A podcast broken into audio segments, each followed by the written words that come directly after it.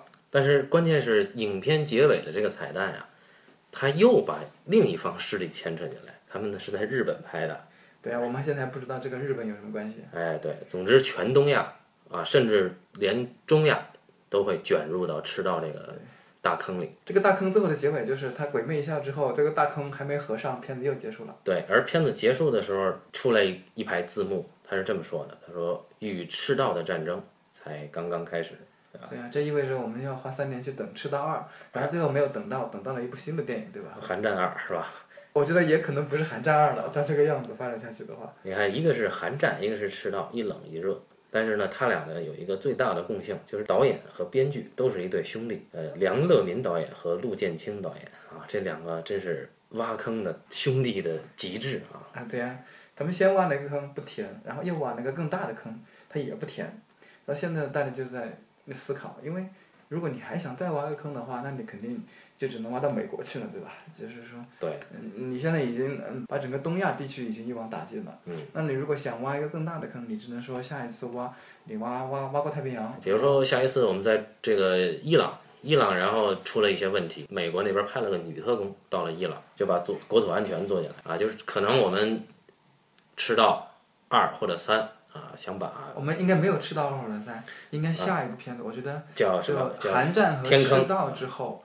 应该这一部片子，我觉得他们想片名应该极光应该会很费劲嗯，因为冷和热都已经想完了，嗯，你不能说下一部叫做《冰火两重天》，对不对？啊，《冰与火之歌》也是一个大坑啊。嗯，对。难道他们这是要向这个马丁致敬吗？哎，呃，希望他们能有点出息啊。寒战也好，还是赤道也好，呃，都有一个共性，就是他们这里边的故事格局啊之庞大，人物牵扯之多啊，每一个人物背景之丰富，呃，恐怕不是一两部大陆中国电视剧的信息量能承载得了。当时反正认人就认了半天吧。寒战的故事呢，呃，大家应该都明白，对吧？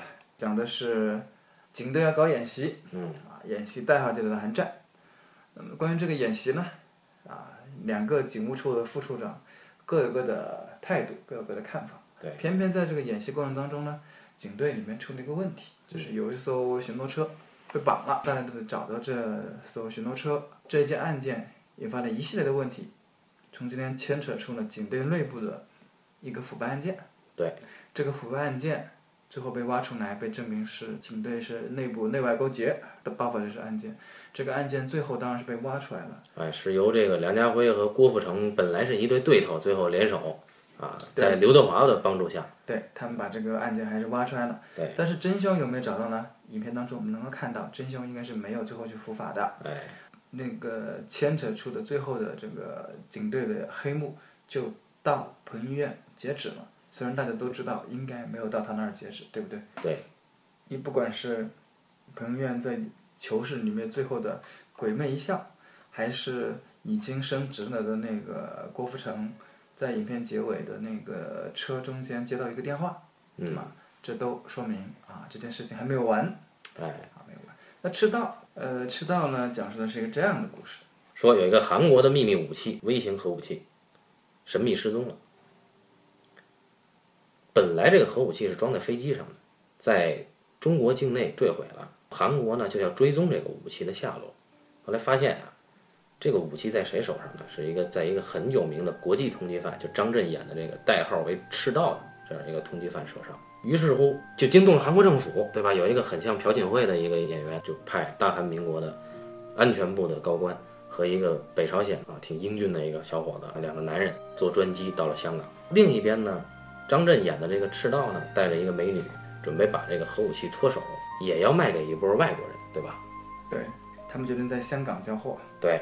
于是大伙儿来到了香港，而香港本地呢，警察反恐组呢，领导呢是张家辉，他的手下呢是余文乐，又是两个男人啊，两个男人呢准备呃把这个事情一定要解决。嗯，首先呢是要找出这个赤道，因为这是一个核武器，他们两个警察呢对核武器的这个原理相知甚少。为了保证香港居民的安全呢，他们特聘了一位大咖级的教授人物，这个人是谁呢？张学友先生，哎，他们请歌神来演一个核武器专家，然后在张学友先生的帮助下呢，他们张学友先生好像没有在剧情上起什么帮助啊，一开始就是只是张学友先生演的这个人呢一直在强调香港这个作为一个特区的立场。这两个警察和韩国的两个特勤人员通力配合，终于找到了赤道，顺便呢也把这个核武器呢给追缴到手。但是就在要成功的移交核武器的时候，本来应该由香港移交到韩国那边，我们中国大陆的一位高官来了，就是王学圻先生，带着他的女助手，对吧？小娟是吧？是叫小娟吧？关于这个小娟，后面有非常重要的作用。啊小娟后来好像这袁小姐好吗？真是的。 是叫小娟，当时就是他就管她叫小娟，我记得。好，行行行行，然后袁小姐的这个演小员袁叫吧叫小袁，那就是啊，小袁对，袁小姐的演员叫冯文娟啊。小袁呢，在执行任务的过程中呢，她牺牲了，但是到结尾，在日本的火车上，张学友对王王学圻有一场对手戏，张学友诡异的一笑，说小袁根本没死。这个小袁在这里面的人物角色里边，她的重要性可能应该排在女六、女七的这样一个戏份。这样一个人死没死，我不知道意义何在啊，好像很有玄机的样子。也就是说，你说了这么久，你还没有把这个事儿讲清楚。我相信大家听到这儿的时候已经懵了，大家已经根本没有听出来，反正就是 A 在抢 B，B 在抢 C，然后 C 又跟 A 合作，反正就是这一大通。这为什么会有一个这么复杂的故事呢？对这个故事呢，到现在还没有讲完，为什么呢？到结尾啊，你会发现整个故事又反转了一次。就这个张学友演的物理学教授啊，尽管他一直在维护香港特区的立场，但是最后我们才发现，原来真正幕后的黑手是张学友。故事讲到这儿，差不多算完了，一百一十九分钟的故事，呃，这个故事里面呢有很多地方是超越了我们的想象的。对，也超越了我们的常人的理解耐力。对你比方说啊，张震如果有这样一个东西，他要跟人交易，他交易第一次他失败了，呃，东西掉了，这很正常，对吧？东西掉了很正常。那么东西掉了之后，他是如何能够想到凭借一己之力，扛着那么多武器去打劫，把这东西抢回来呢？正常人都不会这么想，对吧？我们这位张家辉先生呢，也是一个奇葩。嗯，他一开始呢，啊，好像是一个很英明的警察，这个事儿也干得很麻利。对，但当他最后已经猜到张学友就是他的对手这个大反派之后，他居然只带了两个手下去找张学友，呃，然后呢，他还自己独自一人去跟张学友面谈，把他的手下留在外边儿。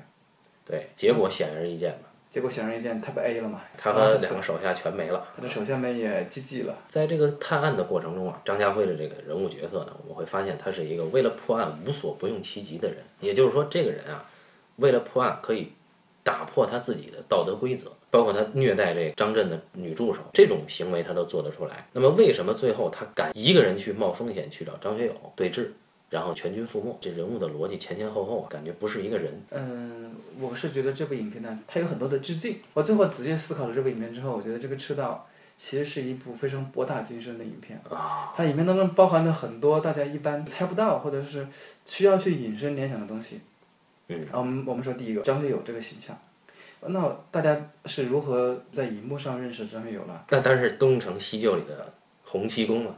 还有《明月照江东》的太子，还有《旺角卡门》里面的那个小混混，啊对，还有《太子传说》里面的太子。包括《如果爱》里面的歌剧家。对，那么张学友虽然演了这么多形象，但是大家仔细一想，张学友先生他最深入人心的角色就是那些老港片当中的黑帮小混混的角色，让这样的一个人出演代表香港利益的一个核物理学家，哎，我认为是很恰如其分的。颠覆了以往的认知，啊对颠覆了以往形象上有一个翻身。他应该是刻意和张学友先生以前饰演的角色有过对比的，这是第一个。小混混进修成了物理教授对啊，那第二个，第二个呢，我觉得更有意思的是这儿，就是张家辉先生。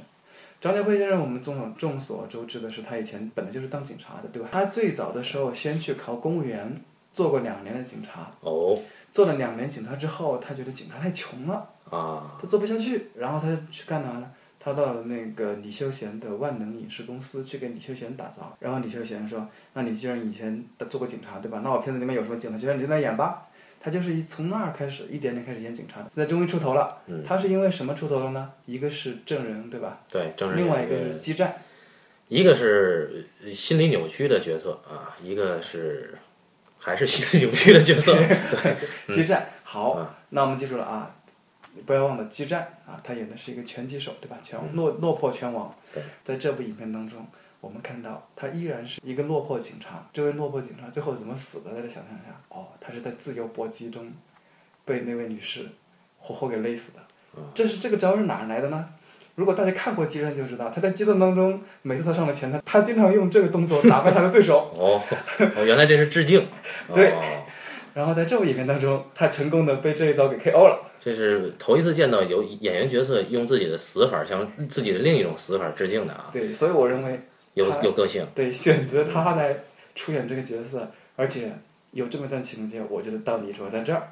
至于王学圻呢，呃，他的这个中国的这个神秘老大的这个角色，我认为大家可以跟钢铁侠三当中他的人物形象对照一下， 大家看看是不是有异曲同工之妙。所以我认为这个形象是在跟他钢铁侠三当中的形象致敬。哦，难道你不觉得很有道理吗？有道理，有道理如果这样的话，我们还可以说到更多。啊。那张震也致敬吗？呃，这个张震吧，大家以前没有看过他演过什么枪战片，对吧？对，就是倒是最近的是《绣春刀》，对吧？对，最近徐文涛，演一个苦逼公务员啊，不，张震他 怎么致敬的？我再思考一下，还没想出来，但是我觉得应该有。张震，对我们可能再过几期会想出这个答案啊，或者我们征集答案也可以啊。有最佳答案的朋友可以来做客串我们半斤八两的嘉宾。另外一个，我觉得这个里面当中还有一个有趣的角色，就是由池珍熙饰演的这个韩国国情院的那个高官的这位角色。对对对，呃，中国观众对池珍熙的了解来自于哪儿呢？是大长今。哦，哦，现在知道吧？他就是那位这个李英爱女士念念不忘的那位男主角，哦，他演的就是一个典型的居家好男人的形象。然后我们再看看池珍熙的出场，啊，很有意思。哎，池珍熙出场的时候，他就是以一个顾家好男人的形象，从一个家庭聚会当中出去的。为儿子的百日宴到处奔忙，对，也是从一个家庭，一个大家族，因为我们能看得出呢，他明显是一个，呃，我们不能说高官吧，但是至少也是中产阶级的一个呃富裕家庭，然后从一个富富裕家庭里面的一个啊这个有妻有子成功人士的形象啊、嗯出现的，对，这是不是呃我们的天坑兄弟在考虑到这位演员他？他他在中国人民心目中最熟悉的形象就是这个形象呢，然后又让他以这个形象而出现，让大家以最快的速度联想到大长今，并以此提高这位演员的认知度和号召力了。我觉得这也是有可能的。嗯，真是用心良苦啊。至于余文乐这个形象，嗯，也是有这个类似的。余文乐有什么是是是哪个影片？我我们想想余文乐一贯演戏的风格，当他二十多岁在演《无间道》的时候，他就是一脸憋屈、一脸便秘的样子，对，一个跟卧在底啊，对，跟在那个各位老大和警察后面，然后就是很便秘的样子，然后酷酷的在后面待着。对，然后也不说话，嗯然后想不到十多年过去了，他依然还在演这样的角色。他全片当中他也没有几句话，他依然是一副便秘的样子，然后嗯站在各位老大身后，对吧？对，嗯，所以我想他应该是向他过去的美好日子致敬。这部影片当中有有有很奇怪的地方，比方说，当我们一开始看到池珍熙这位呃南朝鲜的高官在向家人告别的时候，但其实观众所有人都在想，这哥们儿一定会领便当，对吧？对，因为你都已经跟家人告过别了，哎，然后呃，太太已经给你写了一张纸，然后让你带东西，这是明显你就是不可能回去带东西的，对的对的，就是这这这个这个领便当的迹象已经非常的明显了。如果是放在《冰与火之歌》当中，他应该是下一分钟就马上领便当，啊，对对对，但是。这故事出现了转折。当他在就是呃就是那一场夜袭当中被人突突突开枪，又补了几枪，然后在地上然后 game over，嗯，呃的时候，呃，以及以及后面的一段后面的一段戏，那个韩国国情院的，我不知道是院长还是那个女高官在那长儿得很等像的朴时槿候，惠的那个，哎，对，在那儿等待的时候，我想拉下来的应该应该是棺材，对对，吧？所有人都想着替这个池珍熙在影片里的那个妻子和家人痛心的时候，对啊啊，大家惊讶的发现他没有领便当，啊，棺材里的那个人呢是北朝鲜的那哥们儿崔始源先生，这个就这就完全颠覆了我之前对他做的心理期待和认知。但是我觉得这还是很成功的，因为他终于给了我一个惊喜。但是我们可以看出来啊，当他回到韩国的那一刻呢，他的家人其实很惊讶，他媳妇儿觉得，哎，我给你这张纸，你应该是回不来的呀，没想到还是回来了，对呀、不但回来了，还是坐着轮椅回来了。我觉得这是本片给我的呃啊最大的惊喜，就是，嗯，它颠覆了我对领便当这件事情的认识。对，看本片的时候呢，还有一个惊喜，就是我们在电影院看这个片子的时候啊，这个电影院呢没有提供空调，没有冷气，因为这是一个比较大的厅，人还不少，都是冲着明星去的嘛，人就多了，人就多了，你怎么让大家降温，对吧？万一中暑什么的，就真的迟到了，我们就去领了冰袋。对，影院还非常体贴入微的给给给观影的同志们都提供了冰袋。对，结果我们看完以后，大家一片嘘声离场的时候，地下是一片的，一片湿啊，冰袋全化成了水，影院底下就是汪洋一片，这是非常好的观影的生理体验。总之，这部影片最后又挖了一个大坑，对吧？对，这个是没有错的。对，影片最后给了它一个开放式的结尾，在火车上，呃，王学圻，呃，作为正方的代表，嗯，张学友作为反派的代表，在日本重逢了。他们在火车上。有过一番对话之后，随着反派的鬼魅一笑，嗯影片结束了。这个影片我们说过，它跟韩战是全方位的升级，对吧？韩战嘛，它当时只是在汽车上，影片就结束了。就变成火车，对吧？啊，对，现在变成了火车。嗯，嗯，然后从香港编到了日本。那我们现在其实可以设想一下，就是呃，这位天坑经理，我相信他们是绝绝对是很有想法的，对吧？因为你想想看，一般的导演他不会去设计这么多的人物、这么多的情节，构造这么复杂的故事。对对，呃，而他们偏偏设计了两个非常复杂、有着复杂的人物关系的故事，而且两个都是开放性的故事都没有讲完。更重要的是，这两部影片的所有的角色都是由不同的演员来饰演，然后整两个故事到目前为止没有发生任何的关联。这个时候，我们不妨大胆的想象一下，他的第三部电影会不会是一部融合了寒战和赤道的情节、人物关系、后续发展的一部终极电影？也就是他的第一部电影，相当于是《美国队长》，第二部电影可能只是《钢铁侠》，第三部才是他真正要推出的大部头，也就是《复仇者联盟》。啊，那我们不如设想一下，如果有一部这样的《复仇者联盟》，故事会是怎样的呢？故事有可能是彭于晏在监狱里边接到了一本书，一本书，哎，这本书上呢，应该是关联着一个密码的。那么密码指向哪儿呢？指向张学友坐在日本的这个这辆列车上一个核武器的开关。其实张学友鬼魅的一笑和彭于晏鬼魅的一笑应该是有相关度的，也就是你觉得这两个人是通过笑声去剪辑在一起的，应该。对他俩人心意相通。接下来呢，就是梁家辉怎么样对付彭于晏，然后那边呢就是王学圻怎么样对付张学友。哎，杨家辉在韩战第一部里面他，他他他退休了，应该是郭富城。一般的故事啊，英雄主义的故事是郭富城搞不定了，梁家辉本来已经退休了，又回来了，返聘，知道吧？